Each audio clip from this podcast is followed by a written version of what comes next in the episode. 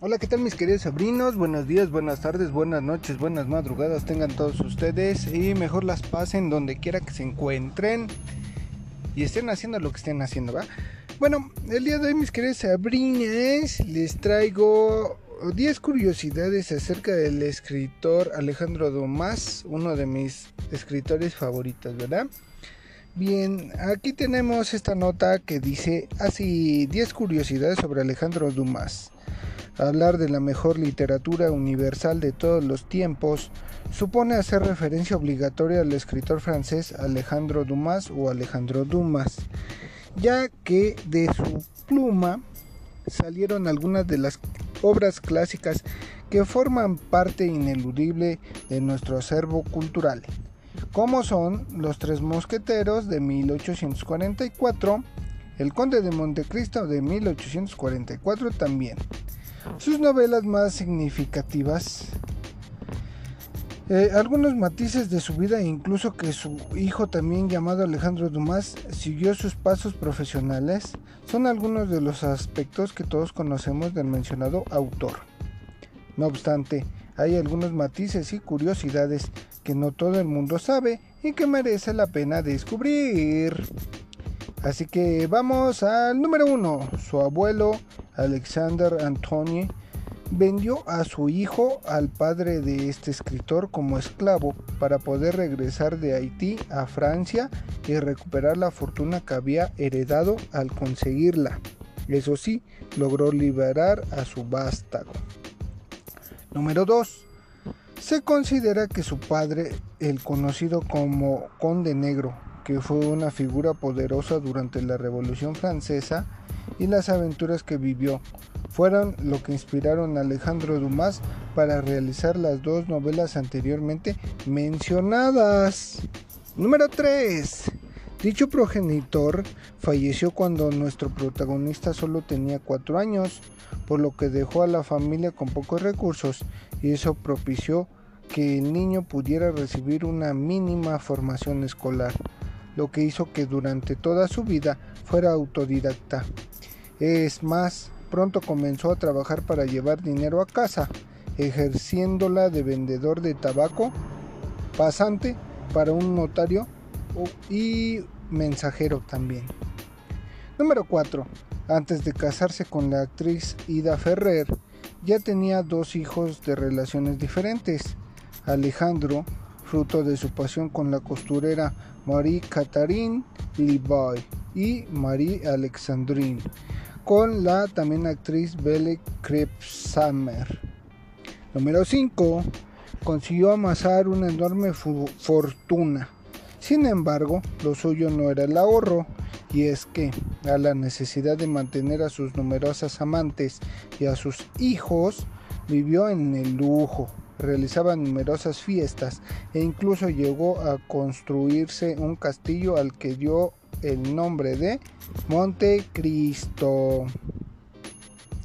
Número 6. En varias de sus novelas contó con el respaldo de ciertos colaboradores que se encargaban de establecer contextos y directrices.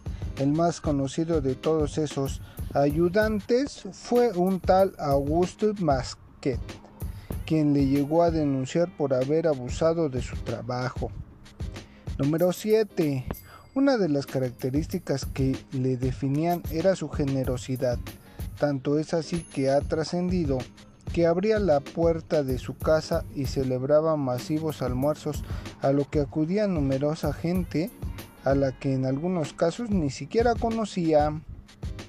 Número 8. Entre las más notables curiosidades de su bibliografía está el hecho de que incluso llegó a realizar una recopilación de recetas de cocina que se publicó póstumamente con el título de Gran Diccionario de Cocina en 1873. Número 9. Hay obras que se le han atribuido a Alejandro Dumas, pero que jamás salieron de su pluma. La más notable es La mano del muerto, la que vendría a ser continuación del Conde de Montecristo, y que en realidad salió de la mente de un escritor portugués llamado Alfredo Hogan. Número 10. La ceremonia en la que se sepultaron sus restos en el Panteón de París no sucedió hasta el año 2002 por orden del entonces presidente Jacques Chirac y fue retransmitida por televisión. Así es, mis queridas ahí tenemos unas curiosidades de este gran escritor, ¿verdad? Bien, vamos a leer un poco acerca de su, de su biografía, ¿verdad? Vamos a checar a ver qué podemos aprender. Dice, ¿quién fue Alejandro Dumas? Alexandre Dumas David de la Poiletrie fue un dramaturgo y novelista de origen francés en cuyo haber se encuentra un extenso listado de obras que han dado la vuelta al mundo, convirtiéndolo en uno de los escritores del romanticismo francés más leídos. Entre sus obras más populares destacan Los Tres Mosqueteros, El Conde de Montecristo, entre otros. Este escritor es un, este escrito es un recorrido de la vida de Dumas mediante 25 datos interesantes que giran en torno a la existencia del hijo del conde negro. Número 1. Fue un novelista y dramaturgo de origen francés. Alexandre Dumas nació en Villers-Cotterêts, una pequeña comunidad francesa ubicada en el departamento de Aisne, distrito de Saint-Saëns el 24 de julio del año 1802. Esta localidad se hizo famosa precisamente por ser el lugar de nacimiento del novelista. Número 2. Su nombre es muy conocido. Es conocido en Hispanoamérica como Alejandro Dumas y fue el padre de un escritor que llevó su mismo nombre, Alexandre Dumas. Número 3. Fue el hijo de un general Tomás Alexander Dumas, conocido como el Conde Negro, quien era de origen haitiano y se convirtió en un héroe de la Revolución Francesa. Fue el padre de este famoso dramaturgo. Fue entrenado por la Academia de Esgrima de Versalles. Más tarde se convirtió en el primer general mulato perteneciente a un ejército de Occidente. Se sabe que la vida de este hombre inspiró a su hijo, Alexander, para escribir Los Tres Mosqueteros. 4. Tuvo una infancia difícil. Debido a que su padre falleció cuando Alexander tenía apenas 4 años, él y su familia vivieron con escasos recursos, por lo que principalmente no pudo acceder a un alto grado de educación. Con esto, no tuvo otro remedio que educarse de manera autodidacta, más tarde siendo muy joven trabajó para mantener a su familia. Número 5. Tuvo varios trabajos. Antes de dedicarse a la escritura, Alejandro Dumas se dedicó a otros oficios. Por ejemplo, em, durante algunos años ejerció labores como mensajero, más tarde laboró como vendedor de tabaco y finalmente trabajó para un notario como pasante. Número 6. Fue un hombre de varios amores. De acuerdo a las tradiciones francesas que regían para la época, Dumas se casó con una mujer de la clase alta, con quien tuvo a su hijo primogénito, Alejandro Dumas hijo. Sin embargo, se sabe que tuvo muchas amantes y que además de esto tuvo al menos cuatro hijos ilegítimos.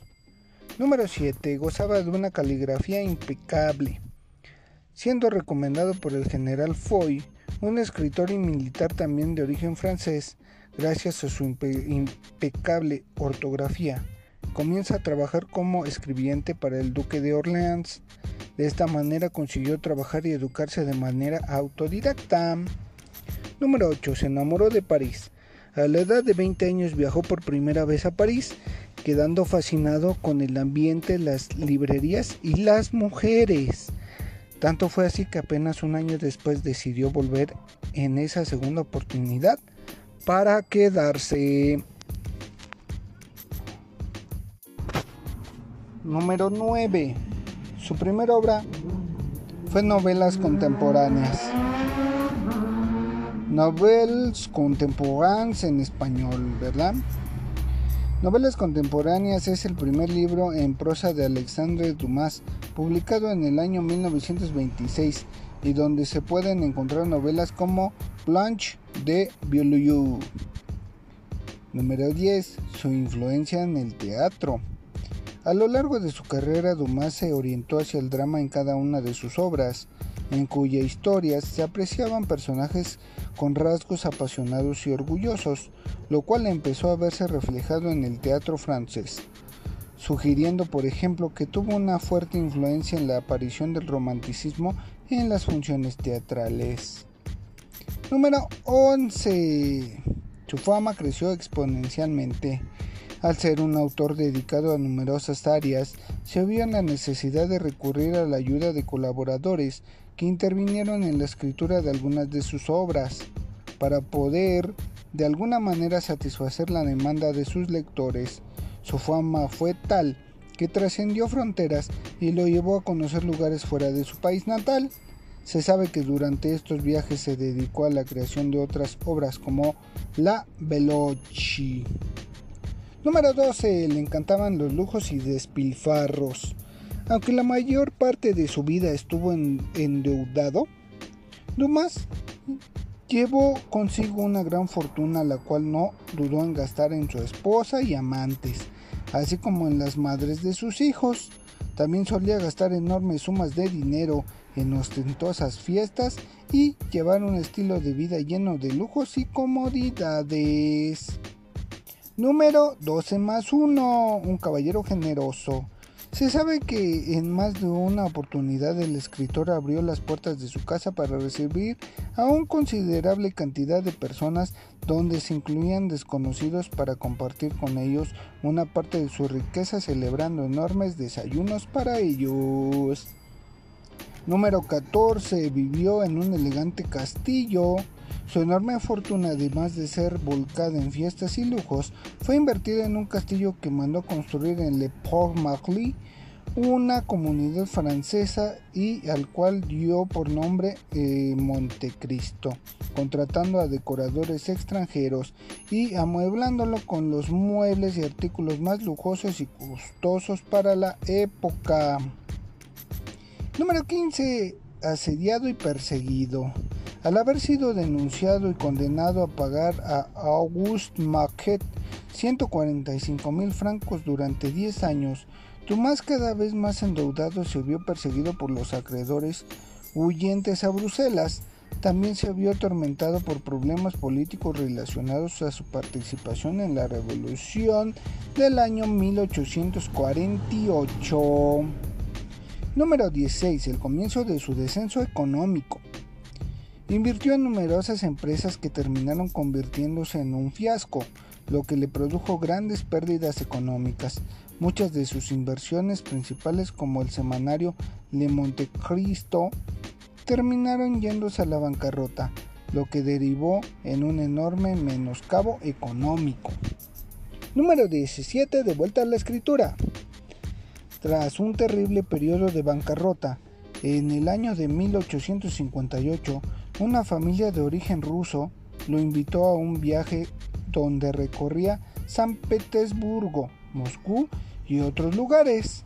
Este viaje que duró nueve meses le sirvió de inspiración para volver a escribir y tras su regreso hizo públicas varias obras. Número 18. Su última obra. Aún en los últimos años de su vida, Dumas deleitó a sus lectores con una última obra llamada El Caballero, Héctor de Saint-Germain, la cual fue la última novela de la trilogía napoleónica del autor, aunque posterior a su publicación también vio la luz su gran diccionario de cocina, culminando póstumamente y publicado en 1873 mismo que fue una recopilación de recetas autóctonas de los países que había visitado. Número 19. Obras de otros autores adoptadas por Dumas. Se sabe que existe un largo listado de obras que le han sido atribuidas a Alexandre Dumas debido a la fama que tuvo en su momento. También traducciones hechas por él de libros y novelas de otros autores, como sucedió en el caso de Ivan el Hawk del escritor británico Walter Scott o La mano del muerto del escritor portugués Alfredo Hogan y como estas muchas obras más han pasado como propias de Dumas aunque en realidad le pertenecen a otros autores. Número 20. Un amplio repertorio de escritos. La cantidad de obras de autoría de Alejandro Dumas alcanzan alrededor de las 300 obras. Se trató de uno de los escritores más populares y multifacéticos de Francia, con habilidades para orientarse a una gran variedad de temas, llegando a una cantidad insospechada de lectores. Además de sus libros y novelas, se sabe que también fue el autor de una gran cantidad de artículos de todo tipo. Número 21. Su mejor obra. Para una gran mayoría de sus lectores y también de los críticos, El Conde de Montecristo es por mucho la mejor obra de Alejandro Dumas. Generalmente es incluida entre los listados de mejores novelas de todos los tiempos y es uno de los trabajos más reconocidos del autor. Número 22. Su vejez, enfermedad y fallecimiento. Ya para el año 1870, un anciano Alejandro Dumas, sin la posibilidad de volver a la capital debido a la guerra con Prusia, que estaba en pleno desarrollo, se dirige a Pius, donde vive por un tiempo en la casa de su hijo. Enfermo y agotado, Dumas fallece a principios de diciembre de ese mismo año de un ataque al corazón. Número 23. Exhumación del cuerpo y traslado. Una vez fallecido el célebre autor, reposaron sus restos en el cementerio de Virges Contertax. Esto fue así hasta noviembre del año 2002, cuando por órdenes del para entonces presidente francés fue exhumado y trasladado al Panteón de París en una ceremonia que fue televisada y vista por un gran número de gente. Número 24. Reconocimientos. En su honor se han emergido un monumento que puede encontrarse en la plaza de Malesherbes en París, creada por Gustave Doré en el año 1883. Número 25. Su hijo y su legado. Su primogénito, llamado también Alejandro Dumas, fue de la misma manera un reconocido escritor, de hecho, fue también conocido no solo por ser el hijo de Alejandro Padre, sino también por sus famosas obras, entre las cuales destacan La Dama de las Camelias, teniendo de su padre el amor por la escritura. En resumen, un autor de fama inconmensurable, durante años el más reconocido de Francia. Sus obras han trascendido la frontera y ha estado presente en la literatura contemporánea durante más de 150 años. Su vida ha sido la prueba de que la dedicación y el amor por la escritura es lo que lleva al escritor a alcanzar el reconocimiento y mantener su legado vigente a través del tiempo. Así es, mis queridos sobrinos. Por si acaso ustedes no conocían o habían escuchado algo acerca de este señor, pues ahora ya tienen más información y ya pueden conversar y platicarlo con sus amiguitos, con su familia o con quien ustedes quieran. Y si tienen tiempo, pues chútense el Conde de Montecristo, que está bien chulo. Y si no tienen tiempo, no hay pedo. Aquí yo se los voy a contar de qué trata en un próximo podcast. Bueno, nos vemos en la siguiente emisión. Cuídense mucho. Saluditos. Chao.